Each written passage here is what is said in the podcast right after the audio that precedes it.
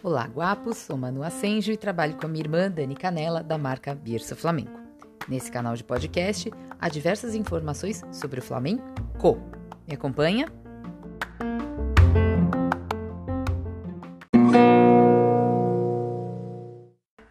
Nascido em Algeciras, no extremo sul da Andaluzia, em 21 de dezembro de 1947, era filho de Antônio Sanches Pessino, andaluz, e da portuguesa, Luzia Gomes Gonçalves. Sim, Luzia em português, Lucia em espanhol. E Paco, o apelido para Francisco, era apenas o caçula da Lucia. Paco? Que Paco? Paco, el de Lucia.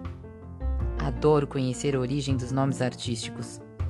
Mas voltando ao guitarrista mundialmente conhecido, Paco começou a estudar guitarra aos sete anos, orientado por seu pai e seu irmão mais velho, Ramon de Algeciras.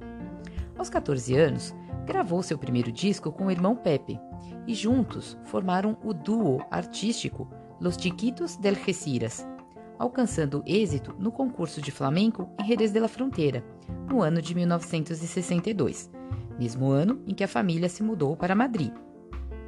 Já no ano seguinte, Paco e Pepe passaram nove meses em turnê nas Américas, com a companhia de José Greco.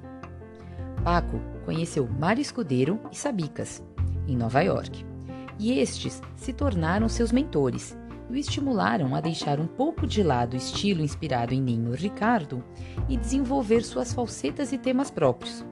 Nos anos seguintes, realizou outras turnês pelas Américas e Europa.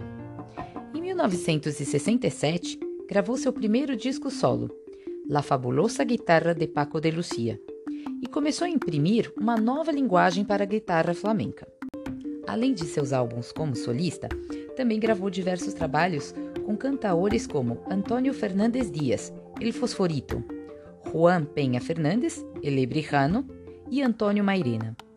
Porém, com Camarão de la Isla, formou uma parceria musical incrível e reconhecida como uma das melhores que já existiram no flamenco. Gravaram mais de 10 discos juntos e renovaram a arte com virtuosismo. Sua rumba Entre Duas Águas, de 1973, última composição que entrou no álbum Fuente e Caudal, teve e tem até hoje um êxito internacional gigantesco. Foi usada desde propagandas a filmes, como no Vicky Cristina Barcelona, de Woody Allen, de 2008. Ainda no mundo do cinema, vocês lembram da canção Have You Ever Really Loved a Woman? Trilha do filme Dom Juan de Marco, de 1995? Aquele com Johnny Depp e Marlon Brando? Então, guitarra do Paco de Lucia na música de Brian Adams. Seus trabalhos na década de 80 com Aldi Meola e John McLaughlin, grandes do jazz, foram gravados em Friday Night in San Francisco. E em 1996, como The Guitar Trio, eles realizaram uma turnê. Ainda no jazz, trabalhou com Larry Coryell e Chick Corea. Parcerias com músicos brasileiros? Tem também. A mais conhecida com o percussionista Rubem Dantas, que começou ali nos anos 70 e que ainda agregou o carrom peruano para o flamenco. Entre parênteses, história que será contada num episódio próprio. Mas tem ainda aquele solo maravilhoso na canção Oceano, de Djavan, em 1990.